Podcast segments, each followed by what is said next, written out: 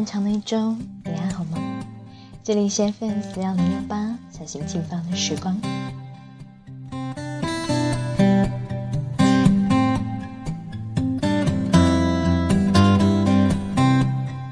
过去的一周，一连加了两个很晚的班，身体状态一直都不太好，再加上最近忽冷忽热的天气，很多人都在感冒，所以从昨天开始，我的嗓子就一直很难受。说话的声音也是哑哑的，所以今天早上就不得不要临时换一篇文章，并且还要把文章内容精简到最短。所以如果我今天的声音听起来有一点怪怪的，请你不要太介意。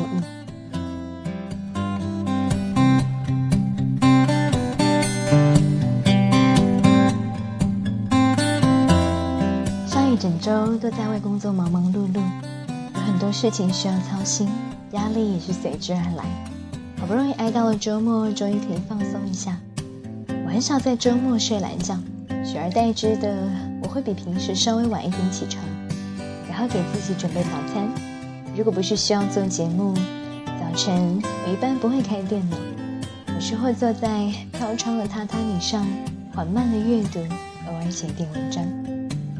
除了阅读和写作，还有一件事是在周末一定要去做的。就是跳舞。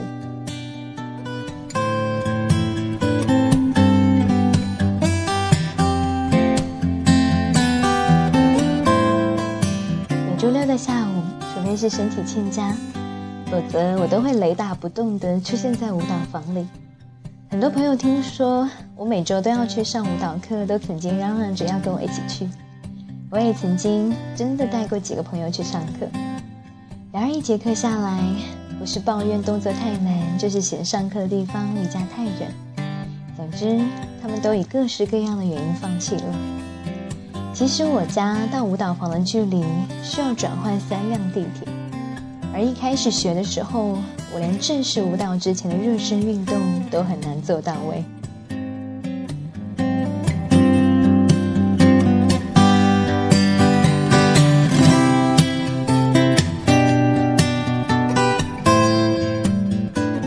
对我而言是一个爱好，而它更是我愿意终其一生热爱的东西。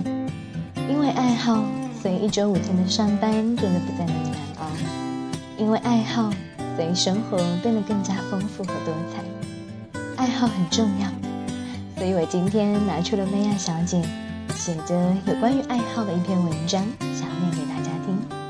愿你能够与我一起共勉。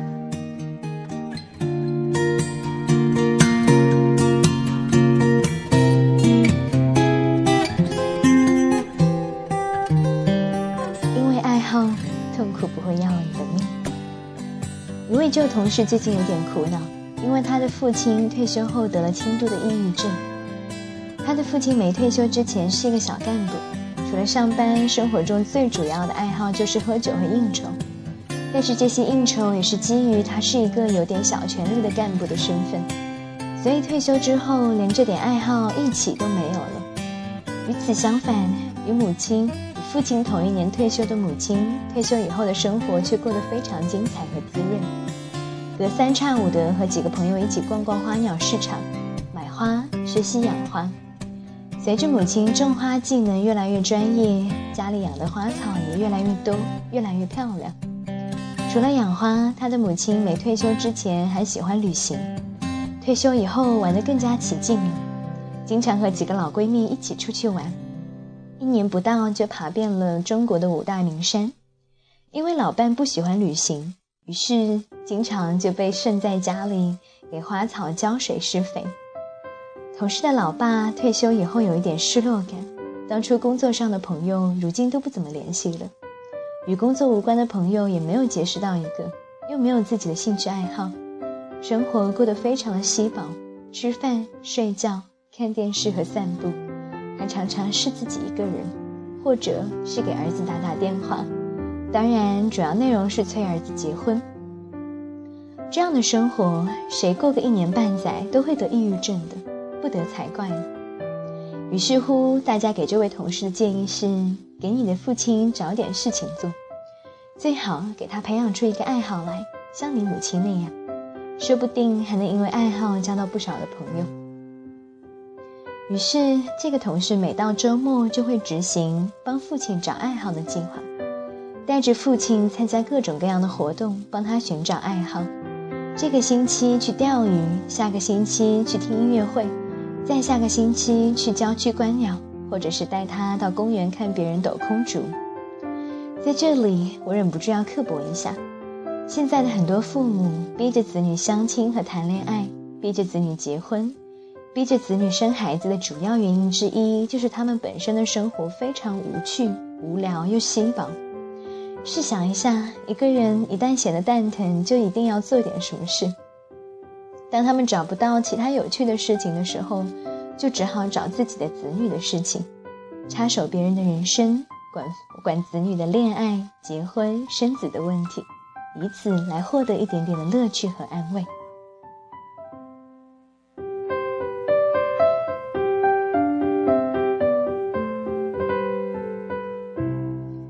以前的上司是一个工作狂，也是一个大龄未婚的女青年，三十四岁，和别人合伙开了一家公司，已经成功经营了多年，算是一个女强人。在她手下干活很辛苦，我常常跟着她一起出差。已经经常加班，最忙的时候在机场候机都在赶方案。某一个周一，我们一起出去开会，路上谈起周末怎么过。他说：“我喜欢工作，周末不工作我会无所无所适从，不知道做些什么，很是无聊。”我忽然觉得这么强悍的他很可怜，只能靠工作来填补自己的生活。被工作奴隶奴役的人，是不是另一种残疾呢？其实像我前老板那样工作就是生活全部的人很多，不工作的时候，他们都不知道还能做些什么。如果你有自己的爱好，那么不工作的时候，你就会过得比较快乐，不会茫然和无聊。世界很广，生活很苦，你得有一个爱好，不然老了自己会寂寞孤独，没生活的情趣不说，还会不自主地插手子女的生活。给孩子们带来很大的压力。我个人认为，兴趣爱好对于人生积极的作用和重大的意义是不言而喻的。它不仅会让你生活的更加快乐、充实、不孤单，也会给你带来新的人生平衡，开辟出新的事业方向，或者是获得更加的更多的财富。前两天在周报上看到了一个专题，很有意思，叫做“另一个自己”。里面讲了好几个人的人生故事，其中一个男生的故事令我印象深刻。他在上海念大学的时候，参加了一次户外的观鸟活动，从此就爱上了观鸟，也非常注重保护保护鸟类。经常看到别人捕鸟卖鸟，就会去报案。一来二去，在民警圈混了个脸熟，有了个很好的印象。后来毕业的时候，杭州公安局招人，他就应聘上了。当民警之余，给当地的报纸写写观鸟趣闻。再后来，获得了一份国际奖学金。他去国外读了环境教育的硕士，毕业回国找的工作不理想。有一回去了西双版纳的观鸟，邂逅了当地的热带植物园，受到了震撼，就加盟了园方，终于找到了自己想要的生活。文章结尾的时候，他说：“永远充满喜悦的看每一朵花，可以看出他的整个人生经历都是跟观鸟爱好紧密相连的。如果不是观鸟，他也当不上民警，也无法去留学。如果不是观鸟，他也找不到自己的理想的工作。他的爱好带给他真正想过的生活。”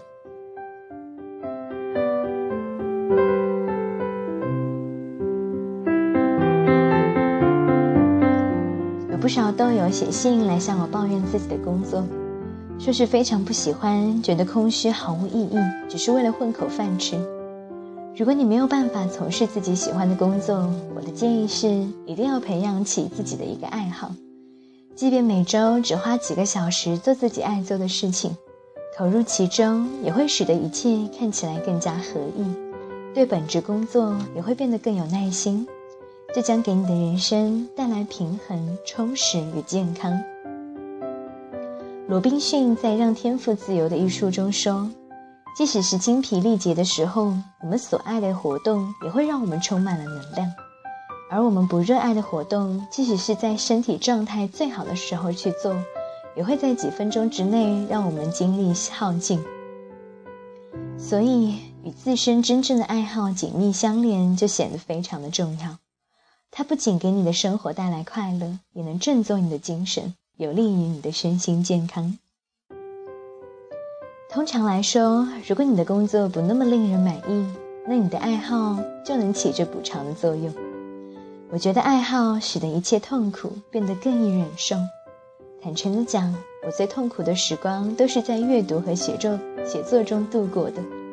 投入到自己的爱好中，这是我逃避痛苦的方式之一。它会让我获得内心真正的平静。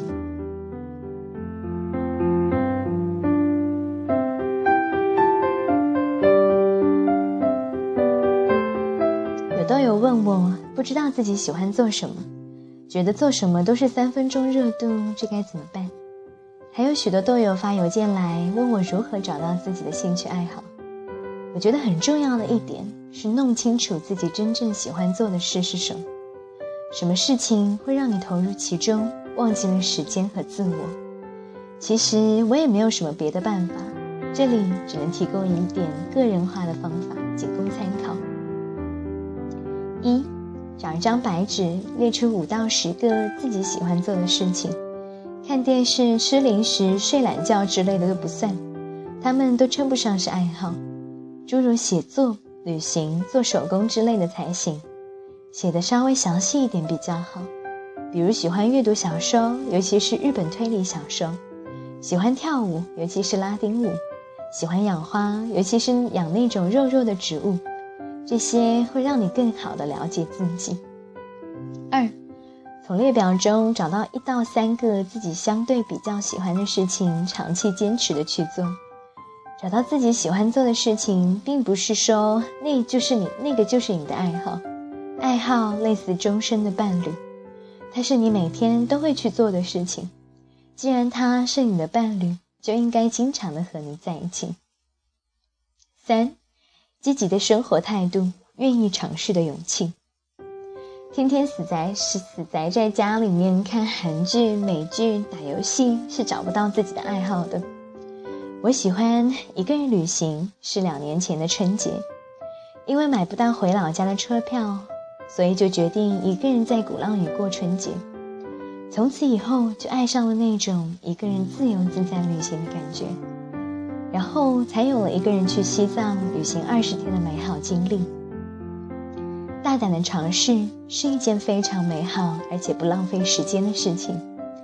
就算寻找不到自己的爱好，也至少了解了自己，知道自己不喜欢什么。四，保有好奇和持续学习的心态。很多事情你不喜欢的原因很简单，因为你不会。你不识字，又怎么会爱上阅读呢？你不会游泳，又怎么会爱上游泳呢？你每次都把饭菜烧焦，又怎么会学习做菜呢？持续的学习和心态和精神很重要。我的偶像村上君就是有一股学习的精神。铁人三项不会就去学，英文讲不好去学，不懂翻译去学，所以他的爱好才会那么广泛。既能写小说，翻译自己喜欢的作家的作品，也能够写爵士乐和古典乐的乐评，还能跑超级马拉松，写体育专栏。人都是喜欢做自己做得好的事情。当你持续的学习，获得进步的时候，就会越来越喜欢去做这件事。拥有持续学习精神的人，才会有爱好半生，一生也会因此乐趣多多。